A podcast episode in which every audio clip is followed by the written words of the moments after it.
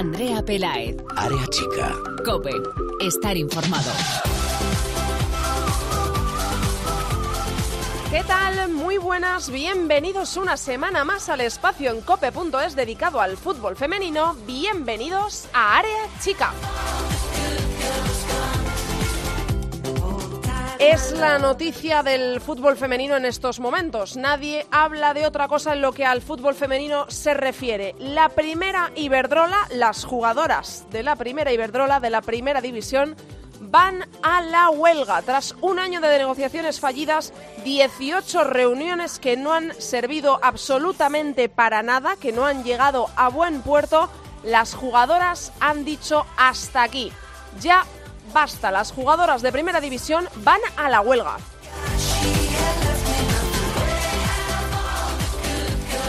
Así lo decidieron el pasado martes las casi 200 jugadoras de la Liga de Primera División en la última reunión mantenida tras hacerse oficial el cese absoluto de las negociaciones. La mantuvieron con AFE y ahí decidieron que iban a la huelga. Por eso, evidentemente, hoy el área chica de esta semana va de eso. No hay repaso de resultados porque ya nos queda bastante lejos. Solo vamos a destacar que este fin de semana sí que va a haber liga. Aunque haya huelga, ahora lo explicaremos con nuestros dos próximos protagonistas.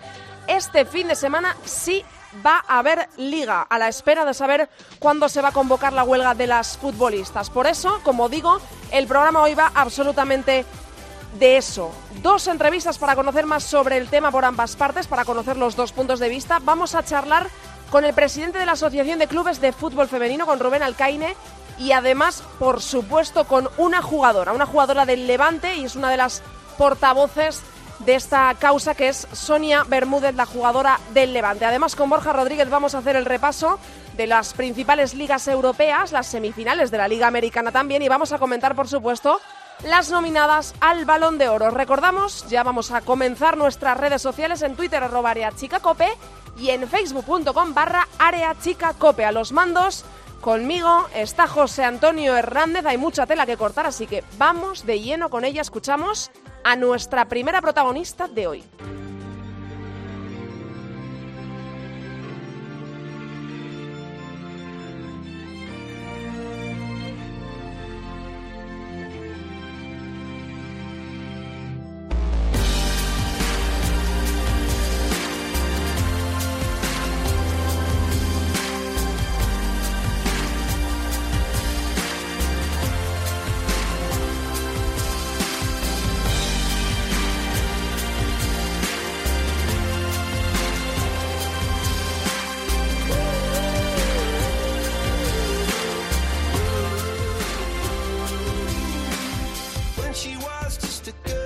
No parece tan difícil que un trabajador pida los mínimos derechos laborales que hay que tener para ejercer una profesión con dignidad. No parece tan complicado que unas futbolistas, que son profesionales, que son jugadoras de fútbol, exijan lo mínimo para poder jugar al fútbol con dignidad, para poder jugar al fútbol de forma segura y estar respaldadas por un convenio, el que sería el primer convenio del fútbol femenino, el primer convenio colectivo. Pues después de un año, después de 18 reuniones, después de dimes y diretes, de tú más, no tú más, no se ha llegado a un acuerdo. Y por eso las jugadoras han decidido que se plantan aquí, que aquí llega la huelga. Eso es lo que han decidido esta semana las jugadoras y por eso hoy teníamos que dedicarle el programa a ellas y vamos a hablar con eh, una de las veteranas de nuestra primera Iberdrola, de nuestra liga, ahora mismo en el Levante, pero anteriormente eh, con una carrera envidiable para muchas, que es una de las portavoces de esta causa, que es Sonia Bermúdez, la jugadora del Levante. Hola Sonia, ¿cómo estás? Hola, buenas. Eh, es que lo primero que hay que preguntaros es cómo estáis vosotras, cómo estás tú eh, como una de las representantes, cómo están tus compañeras, cómo están las jugadoras de la primera división ahora mismo. Si, si, tú me tuvieras que explicar eh, en pocas palabras cómo estáis, ¿qué me dirías? Bueno, te daría dos, versiones. Una que, bueno, no es una situación cómoda para nadie, mm. menos para las jugadoras, porque al final es llegar a una huelga en la que en ningún momento hubiésemos querido llegar pero como has, dicho tú antes, es una situación de muchos meses, de, de muchas negociaciones, de intentar aflojar por nuestra parte, pero por la parte de, la Asociación de Clubs no. Entonces, eh, tristes en ese sentido, porque creo que tampoco estamos pidiendo nada catastrófico, mm. sino unos mínimos. Y luego a la vez feliz, feliz porque porque ese, esa asamblea eh, me dio la sensación de que que bueno, eh, todas las jugadoras queremos lo mismo, por lo menos el 93% que, que fue la, la votación que tuvimos. Siempre suele haber eh, gente que, bueno, pues eh, puede estar más desinformada, tener más miedos, pero si del 100% el 93% está de acuerdo, pues bueno, te das cuenta de que las jugadoras hemos dicho hasta aquí, que hay mucha unidad y, y esa es la sensación buena que me, que me llevo de todo esto y de que eh, creemos que, que hasta aquí hemos llegado, que, que es el momento de, de, bueno, de tener un convenio, como han dicho tú antes, somos unas trabajadoras eh, que nos sentimos profesionales las 24 horas, mm. entonces creemos que tenemos que tener unos mínimos como cualquier otro sector, como la hostelería, eh, cualquier otro. Entonces, el fútbol femenino antes era, eh, sí, eh, bueno, os damos nuestras camisetas, podéis jugar aquí, pero creo que con lo, con lo que ha crecido nuestra selección yendo a mundiales, eh, mm. jugadoras de otros países que quieren venir a esta liga, pues eh, si queremos que sea profesional tiene que ser en todos los sentidos. Eh, supongo, Sonia, que esta era la última intención que teníais, ¿no? Porque unas eh, trabajadoras, como en este caso vosotras, o cuando se convoca una huelga en cualquier otro sector, es lo mm. último a lo que quiere llegar un trabajador porque es la última medida de presión. Se entiende que antes eh, se pretende llegar a un acuerdo por medio del diálogo, pero entiendo que vosotras os, os, plantáis porque ya habéis visto que esto es imposible después de, es que se dice pronto, un año y 18 reuniones. Me imagino que era la última intención, pero no quedaba otra salida. Sí, no, evidentemente era la última. O sea, nadie quiere ir a una huelga. Hmm. Como te he dicho antes, es que es lo último que queríamos hacer, pero sí que es verdad que llevábamos un año de reuniones, 18, eh, se empezó pidiendo el 100% de parcialidad, más todas las demás cosas que, hmm. que bueno, que al final nosotras, sobre todo lo, lo, que más se está hablando es de la parcialidad. Eh, al cabo de unas reuniones vimos que, que era, bueno, eh, pues debíamos descensar un poco la cuerda por alguna parte.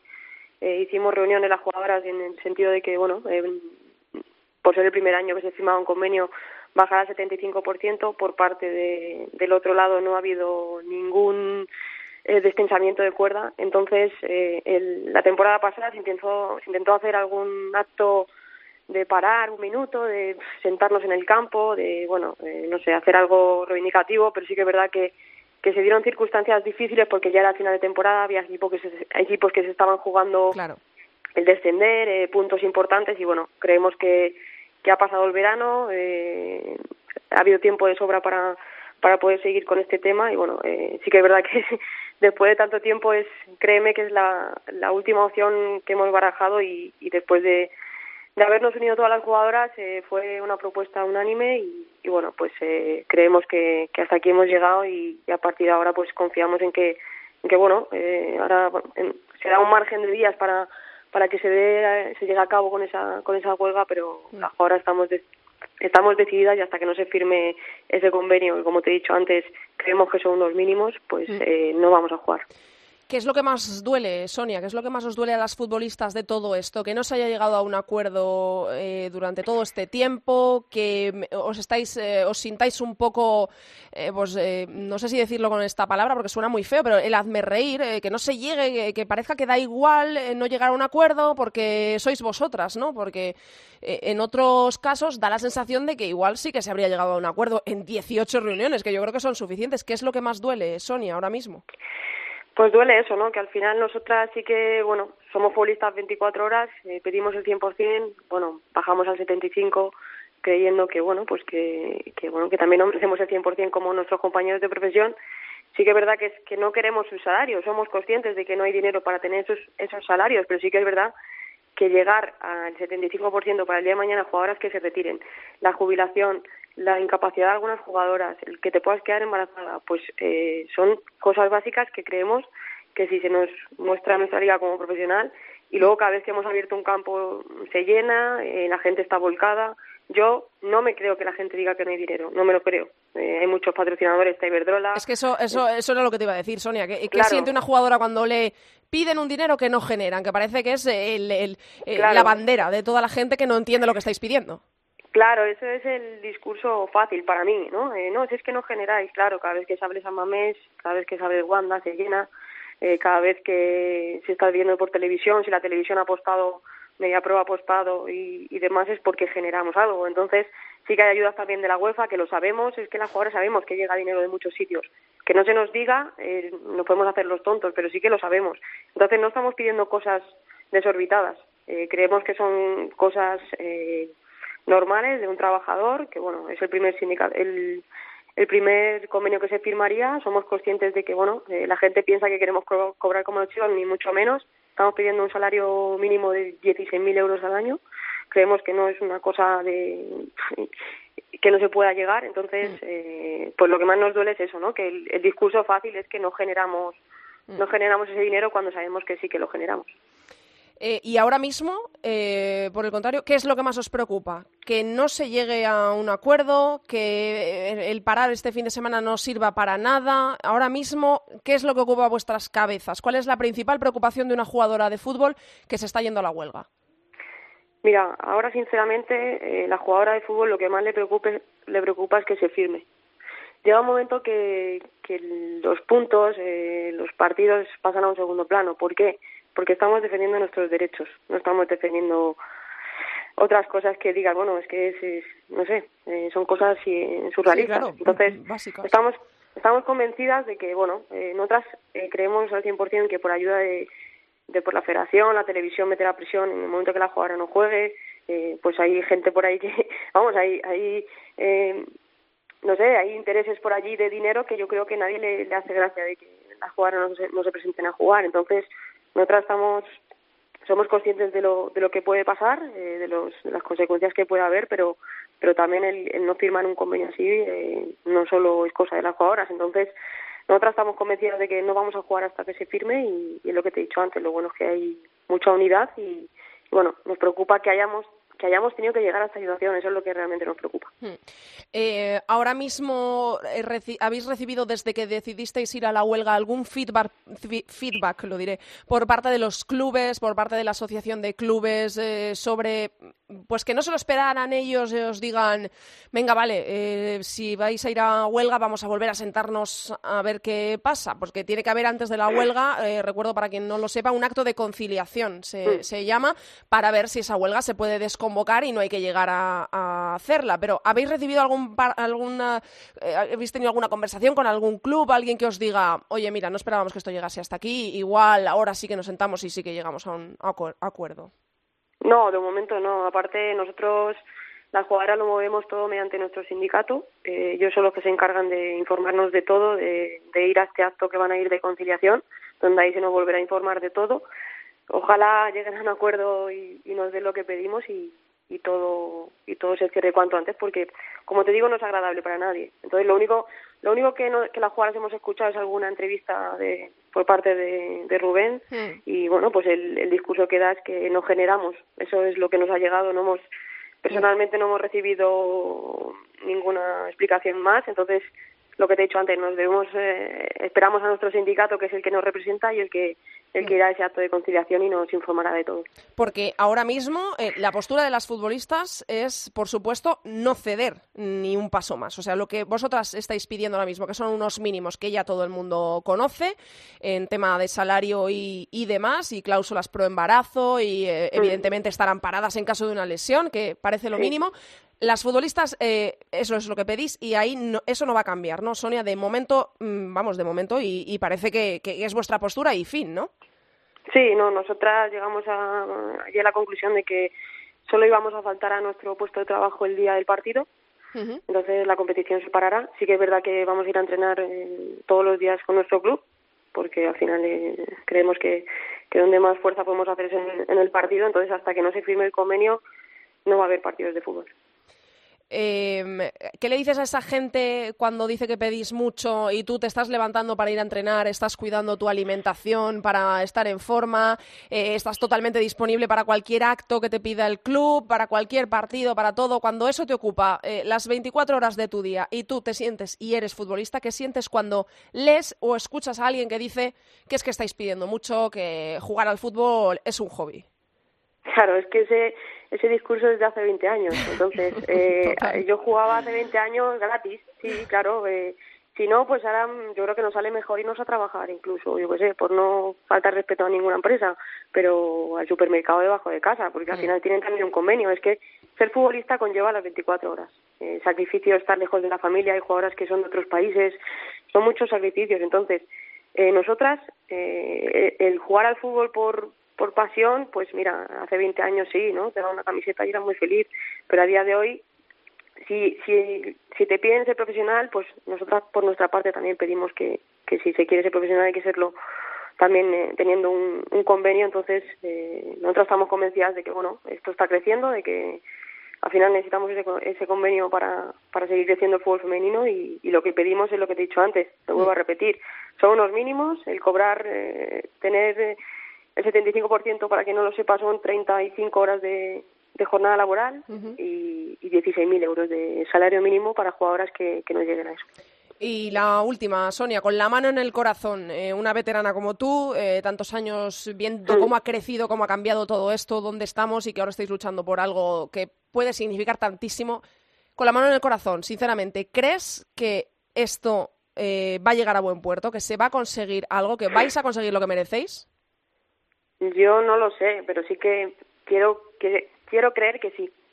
Quiero creer que sí porque porque al final no sé, es lo que te nos repetimos mucho, pero no son cosas eh, si fuesen cosas eh, fuera de lo normal, pues mira, diríamos, "Oye, mira, chicas, es que somos estamos pidiendo 100.000 euros cada jugadora, no, no, es imposible."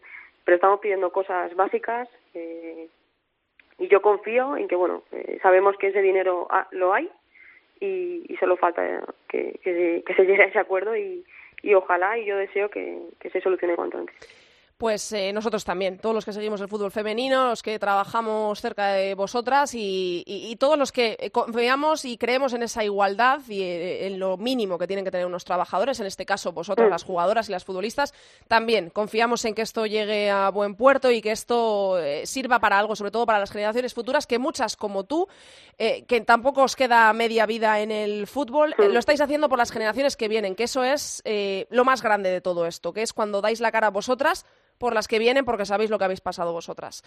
Así que, sí. Sonia, mmm, muchísimas gracias por haber estado hoy aquí, por darnos nuestro vuestro punto de vista. Ahora voy a charlar con el otro punto de vista, con los clubes, a ver qué cuentan y de verdad, de todo corazón, que se resuelva lo antes posible esto. Muy bien, muchas gracias. Un abrazo. Un beso, Sonia. Chao. Chao, chao.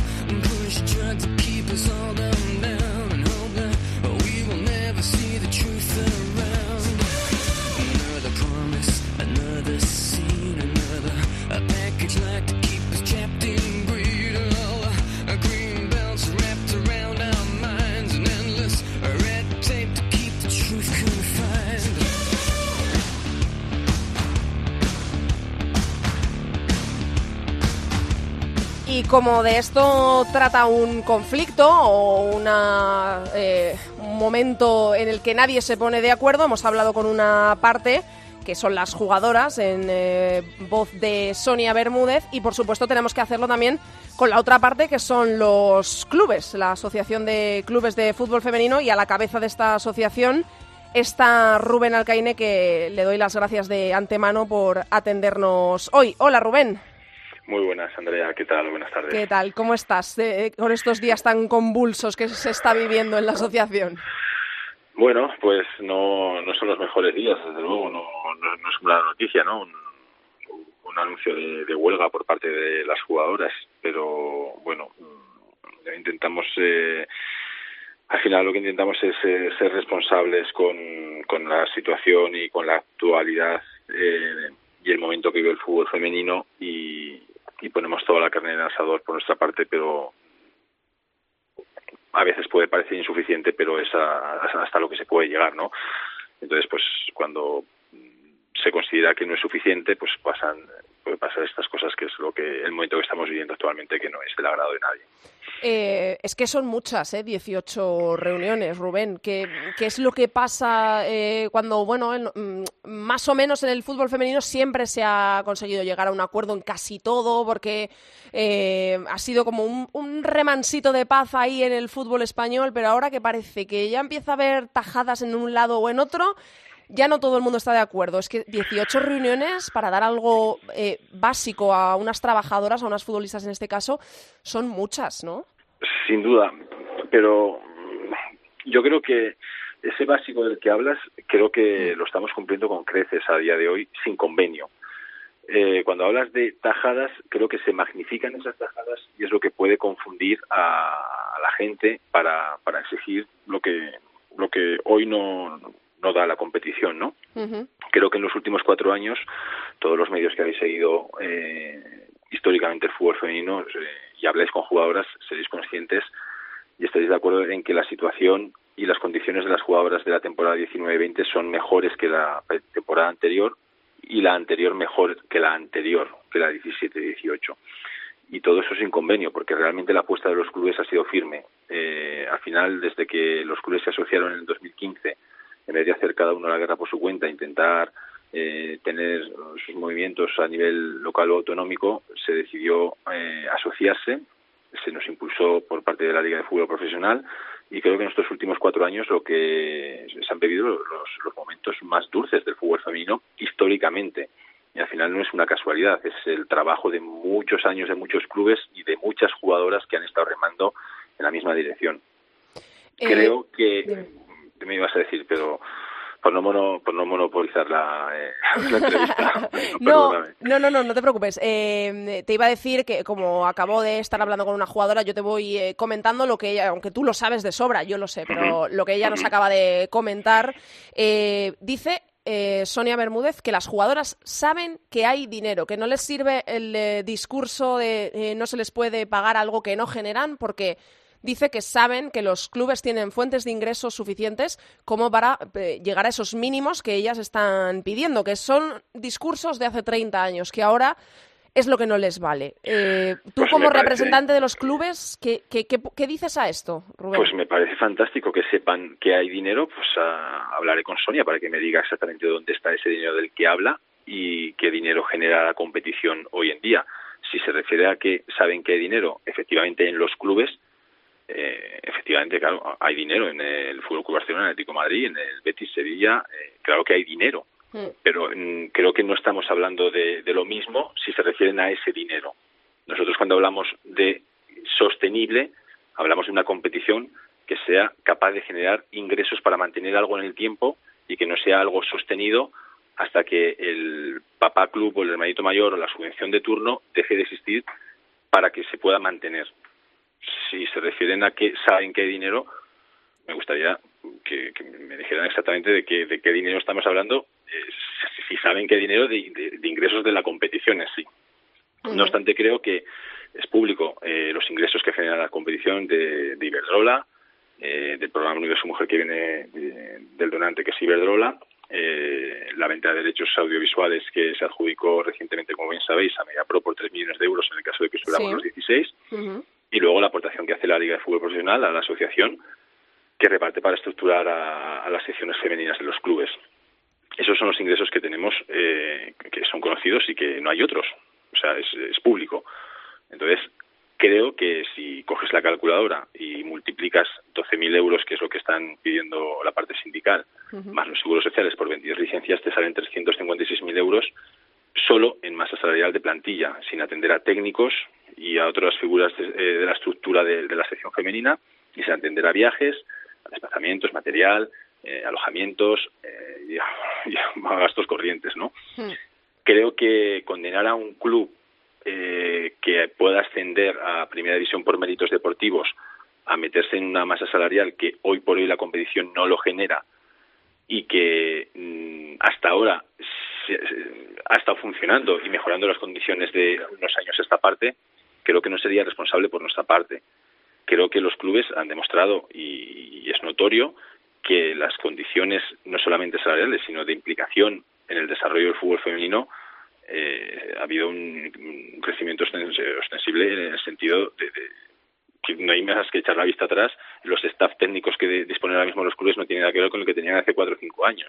Pero Rubén, y entonces eh, ahora, em, si, la, la posición es tan fija, tanto de unos como de, de otros, cómo se llega a un acuerdo en todo esto. Ahora mismo, por la eh, cabeza pensante de la Asociación de Clubes de, de, Fútbol Femenino, ¿Cuál es la solución más cercana a esto? Si se produjese una huelga, que es a lo último lo que queríamos, llegar todos a que parase el fútbol femenino, eh, ¿qué cartas se pueden poner sobre la mesa? ¿Qué se puede, qué, qué, acuerdo existe?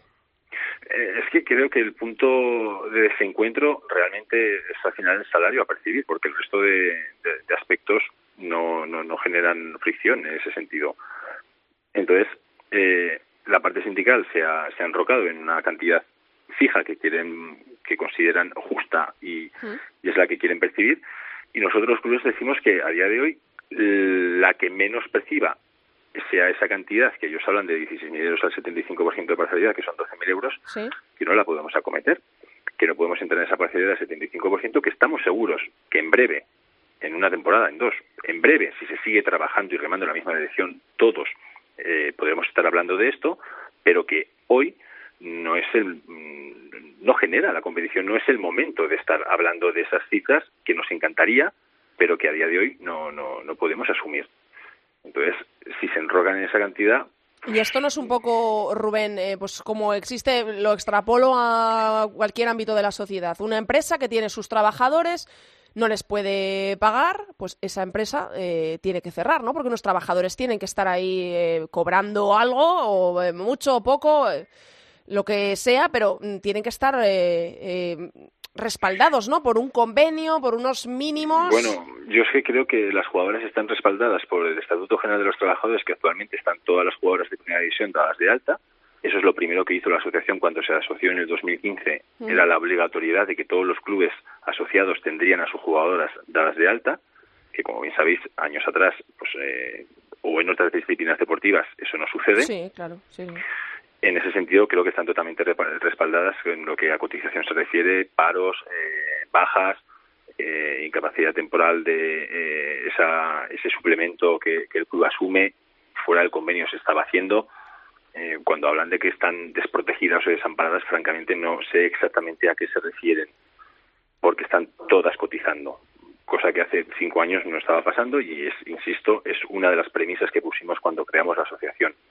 Aquí el tema es que es un sector, el deportivo, el fútbol femenino, que a día de hoy está mucho mejor que hace años, que ahora empieza a generar algo de, de ingresos, no, no, no de beneficios, empieza a generar algo de ingresos y que le estamos realmente lo que le estamos es cortando la proyección. No es cuestión de cerrar o no cerrar, no es cuestión de hacer una liga de seis equipos, es cuestión de que unos méritos deportivos te hacen subir a una división o competir en una primera división y que no puedes como club firmar algo que no puedas asegurar eh, o no puedas comprometer, no puedas asegurar que se pueda cumplir ha habido otros convenios y, como bien sabéis, el fútbol, eh, el baloncesto femenino hace unos años firmó un convenio que duró cinco minutos. Mm. No lo cumplieron los clubes. Nosotros no vamos a hacer eso. Nosotros el convenio que firmemos lo queremos cumplir y queremos ser responsables con lo que vamos a firmar. Entonces, si hoy entendemos que a día de hoy no es viable, nuestra postura, lamentándolo mucho y que no caiga bien, pero es esta. ¿Que va a mejorar? Seguro que somos los primeros preocupados de que esto mejorase antes de que hubiese una parte sindical haciendo presión o antes de que se amenazase con una huelga, porque recuerdo que cuando se creó la asociación en el 2015 aquí los sindicatos no ni aparecían por el fútbol femenino y ahora parece que quieren correr más que nosotros, pues lo sentimos mucho. Pero pero llegamos hasta donde llegamos. Em, ¿En qué lugar deja la huelga los clubes? Eh, porque ahora, evidentemente, es la noticia del fútbol femenino, se habla de fútbol femenino solo para hablar de esto, que estamos de acuerdo en una cosa, ¿eh, Rubén? Que, se han hecho muchas cosas buenas en el fútbol femenino eh, a lo largo de estos últimos años y da rabia que el fútbol femenino sea más noticia o tenga más repercusión por eh, cosas negativas. Pero esto, ¿en qué lugar deja los clubes ahora, ahora mismo? En el momento de la huelga, que todo el mundo habla que las futbolistas van a la huelga porque no se les quiere pagar lo mínimo que merecen, ¿esto en qué, en qué lugar os deja pues a los clubes? Sinceramente, eh, Andrea, yo creo que a los clubes los deja en una situación de que son responsables con la realidad. Eh, tendrías que, tendríamos que mirar cualquier disciplina deportiva que no sea la CB, la segunda división masculina o la primera masculina, y mirar al resto de disciplinas deportivas masculinas o femeninas la situación en la que se encuentran y creo que el fútbol femenino a día de hoy eh, está infinita, infinitamente mejor que muchas disciplinas deportivas. Solamente nos supera en estas condiciones de jugadoras, no te hablo solo de mínimos, ¿eh? sino jugadoras profesionales actualmente que están percibiendo unas cantidades que en otras disciplinas ni las sueñan. Te hablo masculinas o femeninas de cualquier eh, balonmano, baloncesto, fútbol sala, voleibol, me da igual la disciplina. Solo es superado por la ACB la segunda división masculina y la primera y la primera masculina. Lo que viene a ser las tres competiciones profesionales establecidas por el Consejo Superior de Deportes por el Estado que son profesionales. El resto de competiciones ni la Liga Nacional de Fútbol Sala ni la Soval ni nosotros son unas competiciones profesionales. Ya no te hablo del resto que por supuesto estarían más lejos de, de poder llegar a una profesionalización o una liga profesionalizada. Creo que se estaban haciendo las cosas bien creo que se estaba trabajando y que íbamos por el buen camino y que esto no, no, no hace flaco favor al fútbol femenino y al desarrollo y, al crecimiento que se estaba experimentando. Es que yo entiendo por tus eh, palabras que en cierto modo, eh, tú ahora me dices si, si es eh, correcta mi percepción o no, ¿eh? que los clubes ahora mismo sienten que las jugadoras están siendo injustas con ellos, injustas con vosotros, con la asociación, en un sentido de os hemos dado mucho y ahora mordéis la mano, que, como se diga. Sí, sí, sí, no, no, no, tampoco que muerda la mano que les da de comer, porque en al final ellas han estado trabajando y han sido las primeras que han dado el pecho y han dado el callo para poder el club trabajar en, eh, en conseguir lo que se había conseguido hasta ahora. Evidentemente, sin ellas esto no hubiera sido posible, esto es una realidad. Pero sí que a mí, y a lo mejor me estoy metiendo en camisas de accionadas, pero a mí personalmente me parece un poco injusto ¿no? que, que con todo el trabajo que se lleva detrás y con los años que, que se está viendo la evolución y hacia dónde íbamos, que, que hoy no tiene más que mirar a las jugadoras. Hoy, esta temporada, estarán en casi todas seguramente mejor que la temporada anterior y que ha llegado un momento en el que ellas se planten y digan hasta aquí y esto es lo que queremos y esto tiene que ser así pues la verdad es que lo lamentamos muchísimo que, se haya tomado esa decisión, pero no, evidentemente no la, no, la compartimos ni la vamos a compartir. Em, ¿Hay fecha ya, Rubén? Para quien esté ahora mismo preguntándose, ¿hay liga este fin de semana? ¿No hay liga? Eh, yo al inicio de este programa he dicho que este fin de semana sí hay liga, porque las fechas, si no me equivoco, es que se barajan son el fin de semana del 2-3, o sea, es decir, esta próxima jornada no, sino la siguiente, luego viene una semana de selecciones y luego está el fin de semana del 16-17, que es la otra fecha que se baraja. Ahora mismo hay algo oficial. Eh, ¿Cuál es el proceso? A ver, es que el procedimiento es un poco eh, claro, largo. Sí. Eh, a, ver, ahora mismo lo que te puedo garantizar es que este fin de semana no hay, huelga, va a haber partido con normalidad. Si se llega por procedimiento a que se produzca la huelga el 2 o el 3, pues es probable que se llegue. En el caso de que no se lleguen por los plazos que, que, al final va temporizado todo por la Administración, pues tendrá que ser para el fin de semana que citabas para dentro de dos semanas más.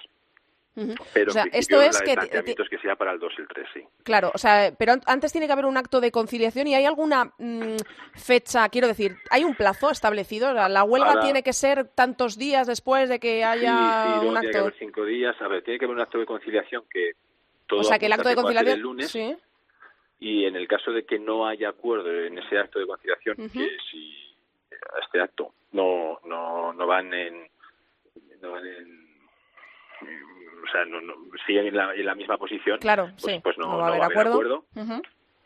y, y, a partir de ahí son cinco días naturales, creo. Entonces no sé si llegaremos al... Claro, esa es la duda, ¿no? Al 3.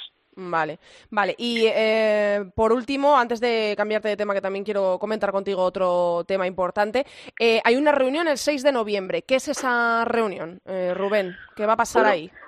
Nos ha citado, bueno, nos tendrá contra la Federación Española, nos ha citado la Federación Española, están las jugadoras de la selección española y el día 6 quieren, nos citan para hablar del fútbol femenino en general pues ahí estaremos. Eh, siempre hemos acudido a todas las convocatorias que nos ha hecho la Federación Española desde la asociación y ahí estaremos y bueno. Pero ahí para, para que la gente lo entienda, eh, ahí no se va a desbloquear ninguna situación, ¿no? Porque si hay huelga ahí no se va a tratar nada de clubes y sindicatos ni absolutamente nada de eso. No es posible. El único el único foro en el que se puede tratar estos aspectos es en la mesa de negociación. No, no hay no es foro, claro. Vale.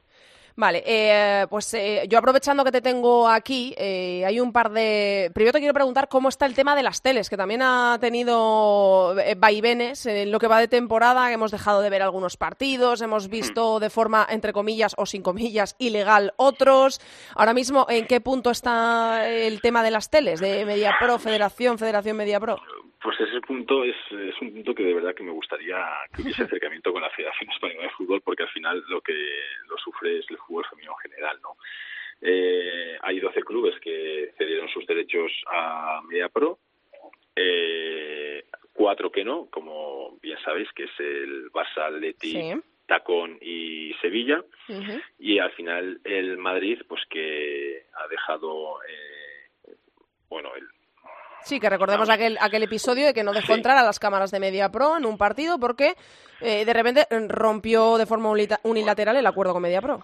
Eso, es, ha considerado que está, mejor en, eh, con las condiciones de la Federación Española de Fútbol.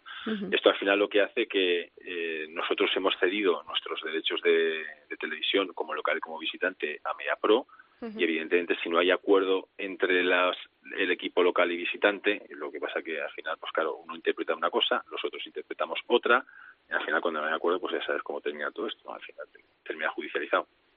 Entonces, en ese sentido, eh, no se pueden dar más que los partidos MediaPro no da más que los partidos que juegan entre los equipos que han cedido los derechos a la propia MediaPro. ¿Y esto que ha pasado, eh, lo que anunció el Barça el otro día, eh, que va a dar sus partidos como locales y que no se va a oponer a dar eh, los que él sea visitante? Esto, porque ahora mismo, recordemos, el, Barça creo que está en, juicio, ¿no? En un juicio ahora mismo, en un proceso legal. son temas que, son más jurídicos, son interpretaciones. Hmm. Mm, desde esta parte entendemos que sin el consentimiento o la autorización del equipo visitante no se puede dar el partido, evidentemente el Fútbol Club Barcelona, como lo manifiesta en su comunicado, lo entiende de, en el sentido contrario.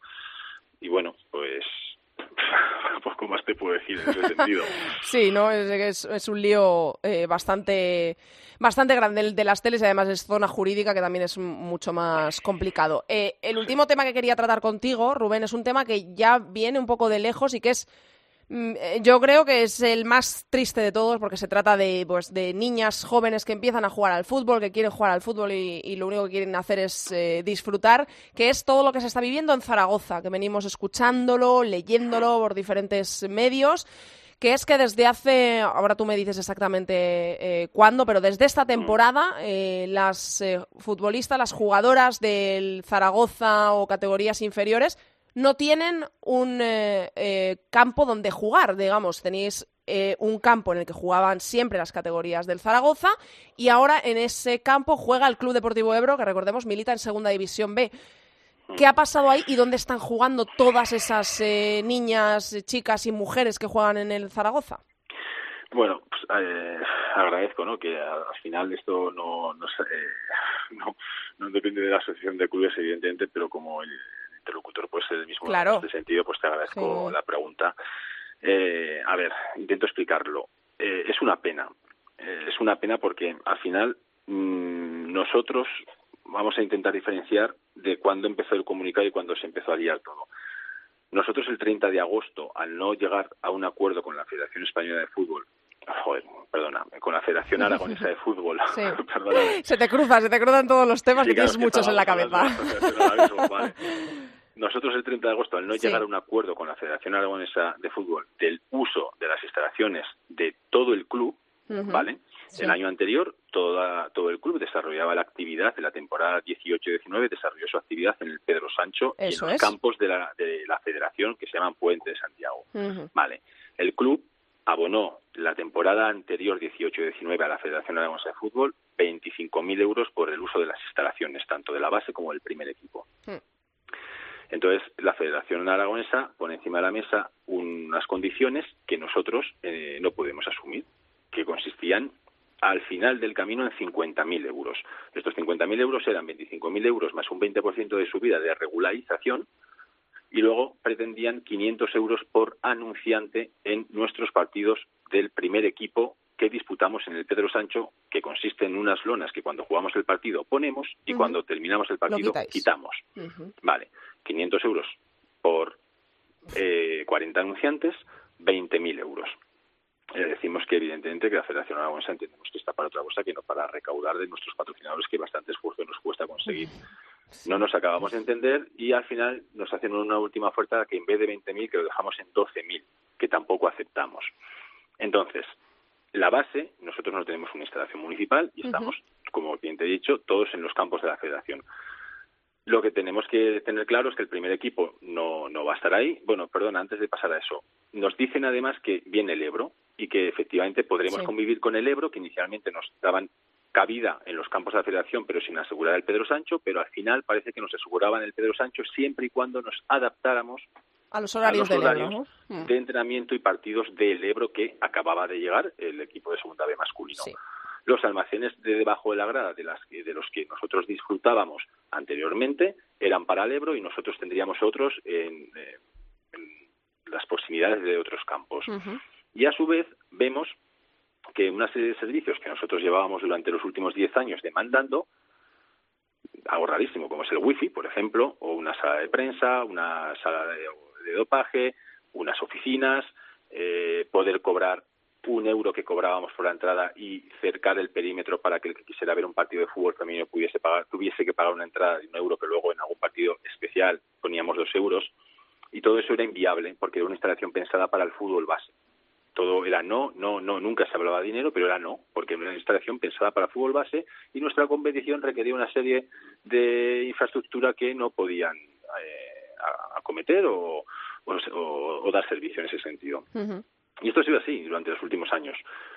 Y resulta que con la llegada del Ebro, todos estos servicios que veníamos demandando, pues hoy en cinco minutos parece que se han tenido resueltos. Evidentemente, eso sienta mal y la subida eh, exponencial de ese dinero de 25 a 50 mil, que luego lo dejaban en 42 mil, y con esta pérdida de servicios de los almacenes, eh, de los horarios, de, entrenamiento de partido, decidimos que el primer equipo va a abandonar las instalaciones de Puente de Santiago, en concreto el Pedro Sancho. Pero somos conscientes que tenemos ocho categorías por debajo, nueve categorías por debajo, que necesitamos tener una instalación para poder entrenar y, jugar. Y en Zaragoza no hay una instalación que pueda acoger, no hay en toda Zaragoza una instalación que pueda acoger a nueve equipos de golpe. Entonces lo que hacemos es firmar un contrato con la Federación Aragonesa solo con la base, que son 25.000 euros por temporada. Y lo acordamos y lo firmamos y es un contrato que tienen las dos partes. Como el primer equipo va a abandonar las instalaciones del Pedro Sancho y ya está claro que el contrato era con la base y el primer equipo se va a tener que buscar la vida porque nos han echado ¿Mm? y así nos sentimos, el lunes 2 de septiembre emitimos un comunicado en el que exponemos cómo nos sentimos. Vale, a las dos horas la Federación Aragonesa de Fútbol contesta diciendo que queda suspendido el uso de la instalación Puente de Santiago por parte del Zaragoza femenino. Claro, que en el 2019 me cojan de rehenes a 150 niñas, mm, no es que no sea de recibo, es que no sé de qué siglo es eso. Porque si estas niñas estuviesen entrenando en una instalación, en otra instalación, o municipal o privada, pero en otro sitio, el comunicado nosotros lo hubiéramos emitido exactamente igual, porque nosotros nos sentíamos así con el primer equipo y así lo manifestamos. Entonces, que una federación te coja de rehenes a unas niñas para hacerte rectificar algo que te ha mm, sentado mal, es, que, mm, que paguen los platos rotos de algo que se toma a una federación, las niñas, Eso es. es que no hay por dónde cogerlo. Entonces, que aquí eh, tanto la junta directiva, todos los, son igual de responsables, Oscar Fri, su junta directiva, Ricardo Gracia, el secretario general, Manolo Torralba, eh, José Pérez Quirante y Fernando Díez. Todos son responsables de que 150 niñas y 150 familias estén en la calle cuando los campos de la están vacíos y están siendo rehenes de una decisión que no tiene que ver con las niñas. Eso es lo que es indignante. Porque si tú realmente consideras que te he calumniado, que evidentemente yo no considero que te, lo haya hecho, sí, tómala con el club, emprende las acciones que tengas que emprender, pero no me pagues con las niñas. Y eso es lo que no se puede consentir en el 2019. ¿Y ahora en qué, en qué punto está todo esto? Eh, pues ¿Hay negociaciones al menos no, o no? No, no hay, ninguna, eh, no hay ninguna negociación, está judicializado y el 20 de noviembre habrá una vista, pero nosotros pedimos unas cautelares, uh inaudita parte, que ni nos han concedido ni no nos han concedido, no nos han dicho ni una cosa ni la contraria, que esto también es, un poco de locos, pero estamos esperando a ver si se nos dice algo antes del 20 de noviembre, porque realmente la situación es insostenible. Los padres están indignadísimos, con, todas las, con toda la razón del mundo, y estamos hasta en seis instalaciones de Zaragoza. Entonces, Entonces todo esto eh, puede tener una respuesta, o bueno, al menos una decisión judicial el, el 20 de noviembre, es el siguiente paso. Hasta ese momento nada, ¿no? Yo no, bueno, se ha recurrido porque eh, al final la dirigencia de, la dirigencia de ordenación cita a las partes, pero en ningún caso habla si se nos conceden o no se nos conceden las medidas cautelares. Entonces se ha recurrido para que se fundamenten si al final eh, que, si se dan eh, que se den y si no se dan, ¿por qué no se dan? Porque si no se, se nos solicita una caución que se prestó para el cumplimiento de la medida cautelar interesada, que era la propia entrada al campo, y se prestó la caución, pero la entrada no se ha producido porque no ha habido un auto del juez que, realmente te, explique que puedes entrar. Entonces estamos así, la verdad es que es una situación pues que una federación esté manteniendo esto en el tiempo, echando un pulso que me parece sí, absurdo. un pulso porque te has sentado mal un comentario pagarlo con las niñas cuando si estas niñas estuviesen en una instalación no tendrías opción de pagarlo con las niñas. Entonces que se coja de rehenes a las niñas y que esto se acepte en el 2019 por la Junta Directiva de una Federación Aragonesa de Fútbol y por su presidente, pues a mí personalmente me parece indignante e impropio de una federación y así nos va. Pues sí, eh, da pena que esto siga pasando y que además pues se prolongue tanto en el tiempo, ¿no? Porque, bueno, pues si eh, ocurre, que puede ocurrir porque los dirigentes o por X motivos, pero que se mantenga tanto en el tiempo con tantas niñas eh, jugando eh, eh, en campos diferentes sin saber de mm, dónde van a estar un día u otro, pues hombre, no es muy de recibo. Así que, pues Rubén, te agradezco que hayas estado hoy aquí hablando de tantos temas, porque tienes muchos temas en la cabeza, tienes que estar bien ocupado. Sí, no me aburro, no. No, te aburres, no. Pero de verdad que te lo agradezco, ¿eh? porque, bueno, siempre expones lo que piensas y luego, bueno, puede haber personas a favor o en contra y esto es así, pero bueno, esperemos que... No, siempre caen bien claro, ya lo sabemos.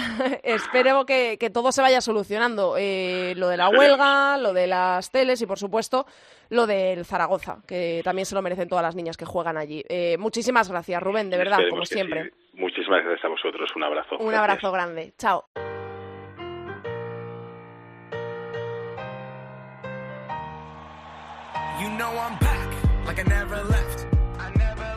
Another sprint, another step, another step, another day, another breath, another breath. Been chasing dreams, but I never slept. I never slept. I got a new attitude and a lease on life is a piece of mind. Seeking a find I can sleep when I die. Want y entre todas estas cosas que inundan la actualidad ahora mismo del fútbol femenino en nuestro país, como es la huelga, como es la situación de las eh, chicas, niñas y mujeres que juegan en el Zaragoza, pues tenemos nuestro remanso de paz que siempre es el fútbol internacional, con Borja Rodríguez, como siempre. Hola, Borja. Hola, ¿qué tal, Andrea? Bueno, por el resto del mundo no hay huelgas, ¿no? Tenemos, estamos teniendo fútbol, ¿no? Sí, mucho, mucho, mucho fútbol, encima con, con partidos que nos... Pero, sí. Inglaterra, que se nos permite ver muchos partidos, con lo que a nosotros, pues, la verdad es que nos alegra el día. Oye, que muy guay que se ha anunciado, bueno, en realidad yo no sé exactamente si es de hoy, ¿es de hoy el primer anuncio eh, de que el Liverpool-Everton se va a jugar en el en Anfield? Sí, sí, lo he leído hoy. Eh, bueno, se venía. Yo lo preveía porque cuando se anunció aquello de ese, ese fin de semana, eh, en Inglaterra han creado como, digamos, el, el fin de semana del fútbol femenino, más o menos, ¿no? Y ya se abrió que ya perdón, se comunicó que se, iba a abrir el estadio del Tottenham para un Tottenham Arsenal, un derby de Londres, y yo estuve mirando, estuve mirando el calendario y dije, uy, también coincide un Liverpool-Everton. Y digo, me sorprende que un derby de, de, de Liverpool no se mm. juegue en Anfield. Y bueno, pues ha tardado un poquito más, pero, pero mira, además supongo que sí, sí, son capaces de movilizar a la gente, un Buah, eso, Liverpool, pues será increíble. Eso puede ser chulísimo. Pero vamos a, ir eh, por partes. Tenemos esas buenas noticias, pero nos vamos a ir al otro lado del mundo. Nos vamos a ir a América porque se están jugando, se han jugado ya las semis ¿no? de la Liga Americana, que nos tienes que contar que ahí teníamos a Celia, que me imagino que ya todo el mundo eh, sabrá que, eh, bueno, pues ha caído eliminado el Seattle Rake de, Celia. Pero cuéntanos cómo fueron esas semifinales, cuándo es la final y todo eso? Bueno, pues eh, bueno, todo se jugó en bueno, se sabe que en Estados Unidos hay una liga regular y luego pues los cuatro mejores van a los playoffs y bueno, se jugaron las semifinales el domingo pasado eh, en Carolina del Norte y en Chicago y bueno, pues eh, la primera semifinal solo pude verlo un poquito el final del partido, pero bueno, fue divertido porque realmente se fue a la prórroga. Sí. La verdad es que ganó Carolina del Norte, ¿no? North Carolina Cougars contra Reign, en Seattle Reign de antes, pues ganó 4-1 en un partido en el que, eh, por lo que vi yo y lo que me comentaron, Casey Murphy, la ex portera del Montpellier, ¿no? Y se supone que la portera en un futuro de la selección americana estuvo espléndida eh, y realmente, bueno, pues yo creo que Carolina del Norte fue superior, se impuso, ese físico es imparable, ya fueron campeones el año pasado, han sido campeones de la liga regular y 4-1, victoria que se tendría que haber hecho, digamos, en el tiempo regular, se consiguió la prórroga, pero bueno, mala suerte para Celia Jiménez, bueno, yo creo que su equipo pues uh, ha estado donde tenía que estar, en los playoffs, y ahí pues bueno, se les ha pasado por encima el equipo campeón y hasta ahí no pasa nada. Y en la otra semifinal, pues yo creo que era el partido, ¿no? Porque estaban Chicago Red Stars y Portland Thorns, pues tienen, digamos, uh, la mayoría de superestrellas, uh, quizás no las, las grandes estrellas como Alex Morgan y demás, pero sí que tienen a Sanker, Tobin Hill, Lindsey Holland, ¿no? Y bueno, pues se impuso Chicago, ¿no? Se impuso, uh, yo creo que el equipo que estaba mejor, el que tenía un poquito más de talento, más bloque ahora mismo. Eh, y bueno, pues tendremos a Sanker por primera vez en, un, partido por el título, tanto que se habla de que mete muchos goles pero no, hmm. no gana títulos. no valen. sí, pues este domingo, eh, pues supongo que sea, eh, este domingo, en, no sé si es a las ocho y media o a las nueve y media, ahora no recuerdo bien el horario, pero bueno, es en Carolina del Norte, se juega la final por el título, puede ganar el equipo local es su segundo título consecutivo, es su tercera final y bueno, pues delante tendrá pues a un Chicago Red Star con Sanker, con Juliers, con uh, Yuki Nagasato, ¿no? Un equipo que, juega muy buen fútbol, con Di Bernardo, con Morgan Bryan y con Colaprico. Y bueno, pues una final espléndida que yo espero que no sea ni, ni, ni tan clara como el año pasado, ni digamos ni tan aburrida como hace dos, ¿no? Esperemos que sea un partido divertido, entretenido y, bueno, pues uh, la mejor liga del mundo pues se decidirá el próximo domingo. A las ocho y media es, para que no, le quede a nadie la duda, a las ocho y media. Por cierto, que has mencionado eh, a la estrella, eh, una de las estrellas de, de americanas que está embarazada. Sí, Alex Morgan. Alex Morgan. Lo vi ayer, bueno, quizás se, bueno, el otro, mira, ayer, ayer estaba un momento, estuve pensando, digo, estaba haciendo cuentas, si sale en abril de cuentas, pues se supone que, eh, que en agosto, ¿no? Concibieron al niño, luego... Sí, sí, es, es el, la celebración del Mundial, ¿eh? Sí, explicaría muchas cosas de la celebración del Mundial y por qué luego no jugaba, no jugaba y no se sabía por qué no jugaba. Explicaría muchas cosas. claro que sí. Bueno, y nos venimos a Europa porque tenemos que contar que yo creo que, que la noticia que más puede sorprender eh, ahora mismo fue que el Olympique de Lyon empató y no es líder, no es líder, ¿eh? Y no metió un gol, que es que eso no sucedía desde, creo que puse noviembre o diciembre del 2015 contra un equipo que no fuera el PSG. Esa es la novedad, ¿no? Yo creo que el Olympique de Lyon, yo tengo la sensación de que es por un poco por dejadez, pero tengo la sensación de que no han empezado muy bien, de que están como una especie de pretemporada, han cambiado de entrenador, eh, con lo que al final tienes que cambiar cosas, mentalidad, y yo creo que en cierto sentido pueden estar no desmotivadas, pero al final hay que pensar que llevan, en cuatro años llevan tres tripletes y un doblete. Sí, que también te cansas, ¿no?, de ganar. También te cansas, el Mundial eh, en Francia probablemente muchas de ellas tenían muchas ilusiones, a lo mejor yo creo que necesitan un poco de tiempo, ¿no? Es verdad que digamos, a ver, hay mucha gente que cuando puse el tweet dijo, uh, fin de ciclo. A ver, yo no creo que sea eso, pero sí que es verdad que han encajado cuatro goles en liga, un partido a cero contra un equipo como es el Dijon, que si mira las estadísticas es que ni, le chutó el Dijon. Es decir, simplemente fue que el Dijon no, no fue capaz de meter un gol. Hmm. Um, la tanda de penaltis en la Supercopa de Francia contra el PSG, pues bueno, da la sensación de que ahora mismo están pues quizás un poco dormidas, ¿no? ¿Les viene bien esto? Pues yo creo que sí, les viene bien pues para decir, oye, mira, no vamos nosotros a, ganar aquí como una facilidad eh, pasmosa y además el PSG está muy bien, ¿no? Y encima, pues dentro del 16 de noviembre hay un, ¿Sí? un de León PSG que puede ser tremendo porque, como me decía alguno por Twitter, es que si gana el PSG se pone a 5 y es que llevan 13 títulos de liga consecutivos, creo que era el Olympique de Lyon entonces, es, que yo creo que, no, ¿eh? claro, es que yo creo que no nos hacemos mucho a la idea, pero es que que el Olympique de Lyon, eh, el femenino, no gane una liga en Francia, ojo. Bueno, pues 13 años. Eh, Jolín, es que, hombre, pues eh, ya ves, pues eso, en tres jornadas, un Olympique de Lyon PSG que se, vamos, es el partido de la jornada aquí y allí. En Alemania, el Wolfsburgo que sigue el líder, pero me has contado que tiene un montón de lesionadas, ¿no? O sea, que esos son, evidentemente, problemas para el conjunto alemán. El Wolfsburgo es el único equipo de Europa que lleva cuenta todo por victorias, lleva 11 partidos, 11 victorias, 52 goles a favor, te hablo de memoria, 52 a favor, en contra, está arrasando, pero tiene un problema de lesiones que tiene muy preocupado al entrenador, a la dirección deportiva. De hecho, bueno, yo ya os aviso de que ya estaba planeado que en invierno se iban a mover, pero bueno, yo creo que por si acaso también se moverán a por alguna jugadora, sobre todo de ataque, ¿no? Porque el problema ya no es que tengan Ahora mismo son 8 o 7 lesiones y puede llegar a la Dorsuna el próximo partido. El problema es que prácticamente todas son en ataque, es decir, tienen toda la defensa y el centro del campo prácticamente intacto, pero es que ahora mismo solo tienen una delantera, que es Pernille Harder. El resto o está tocado o está lesionado, ¿no? Y el problema también es que la mayoría son para, digamos, bajar de 6... Uh, de larga duración, ¿no? Sí, sí, claro. Sí, que, no llegarían hasta ya uh, mitad de diciembre, que bueno, en, teoría hay liga en Alemania, pero se parará porque habrá porque habrá digamos, nieve y demás. Y eh, si, no me, si no recuerdo mal, también ese 16 de noviembre, que se juega el Olympique de Lyon PSG, hay un Bayern-Wolfsburgo allí en, en Múnich, eh, un partido de Copa eliminatoria directa, así que digamos que están muy, muy preocupados el Wolfsburgo.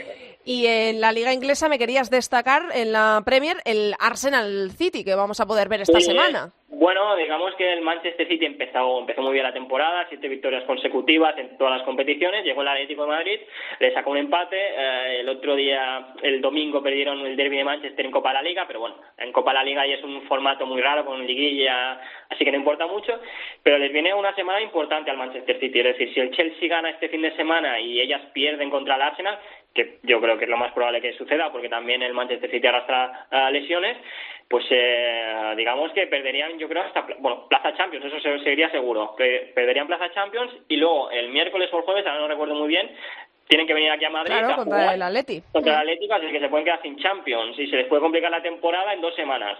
Es algo un poco que, que yo creo que que ellos, dentro de lo que cabe, esperarían. Es verdad que al final, cuando uno empieza muy bien, pues todo es alegría, que yo creo que lo tenían previsto.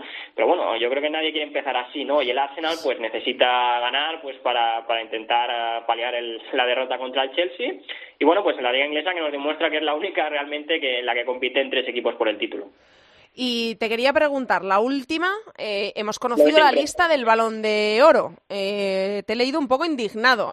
te, sobra, te sobran jugadoras, a ver, faltan jugadoras que yo creo que al primer vistazo luego puedes haber visto más fútbol femenino o menos y puedes entender más o que tus gustos vayan por el otro lado. Pero digamos que hay... Hay decisiones que son lógicas. Eso es, que digamos que hay dos o tres jugadoras que tú lo ves y dices, mm, madre mía que no esté aquí eh, esta otra jugadora. ¿no? Y, y, ya no que no esté aquí, sino porque está esta.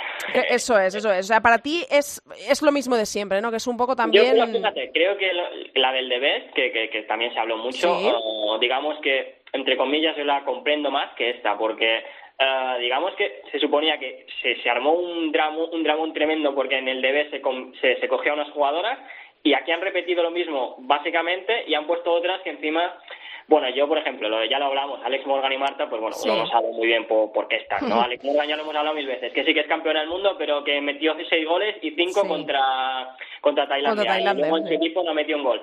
Y Marta, pues, ¿qué quieres que te diga? Es que las dos forman parte de, de Orlando Pride, que si no reparas que no estoy seguro, pero han sido colistas o, o, ante, o, penúltimas en la, en la Liga Americana. Es decir, no, no, han hecho nada y si en el mundial no han hecho nada y en su club no han hecho nada pues realmente digamos que uno no comprende, ¿no? Y bueno, yo creo que hay una falta de respeto para ciertas jugadoras, uh, como Juliet, que, que estuvo, no sé si, bueno, estuvo nominada, Caroline Graham Hansen, que también se merece, en, fin, infinidad de jugadoras, ¿no? Pero yo creo que sí, que llama mucho la atención que en un premio que se elige a la mejor portera del mundo, se, escoge, nomine a Van Benendal, a Tian Eller y a Lindal, ¿no? Sí que está Van Benendal en, el Balón de Oro, pero está Bugadí. Y luego dices, ¿y esto ¿Cómo, te lo comes, no? Sí, sí. Porque el problema de Bugadí es que, a ver, es verdad que no es, digamos, tiene la fama de ser una mala portera. A ver, no es mala, pero claro, lo que yo, yo lo decía el otro día, es decir, juega 40 partidos al año y en 30 de ellos es que literalmente no le chutan una vez a puerta. Claro, claro, sí, que, que, no es tanto labor de portera como eh, pues que a su equipo no le llegan. A Wendy Renard, a Gretchen Bombati, a Lucy Bruns por delante tuyo que al final pues te evitan que, te chuten. Y luego, de esos 10 partidos que a lo mejor tú más o menos tienes algo de trabajo, en 3 de ellos te deja una cantada. Y dices, bueno, pues claro, no me da mucha seguridad estadísticamente es la mejor portera del mundo porque al final no le chutan y tal cual, pero pues, es que a mí me cuesta, es que yo te lo digo, la Champions League no creo tuvo una buena eliminatoria contra el Chelsea, pero claro, valorar todo el año por eso pues me resulta un poco fuerte y en el Mundial es que yo no recuerdo nada que hiciera nada del otro mundo. Es que no estuvo, yo me acuerdo que se habló incluso también de la portera argentina, se habló de, de, de Schul, la alemana, se habló de muchas porteras, pero de Bugadí no se habló, es que no, un poco, Bueno, seguimos un poco en ese brete, ¿no? De, la lista de los premios, de si son algunas jugadoras llamadas solo por nombre. Pero bueno, vamos a ver luego quién se lo lleva. Pues te dejamos pendiente de todo lo que pase por el mundo en el fútbol y la semana que viene nos lo cuentas. ¿Vale, Borja? Vale, venga, Andrea. Venga, un beso, chao.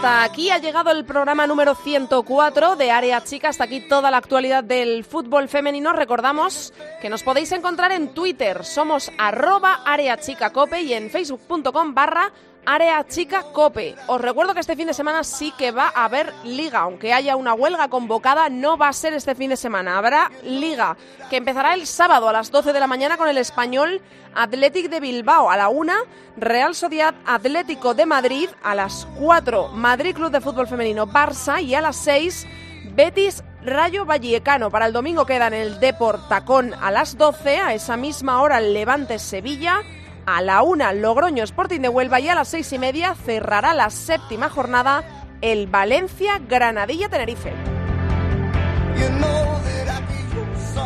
Nosotros os esperamos aquí la semana que viene en cope.es. No faltéis, que ya sabéis que pasamos lista. Mucho fútbol femenino para todos. Adiós. Andrea Peláez, Área Chica. Cope.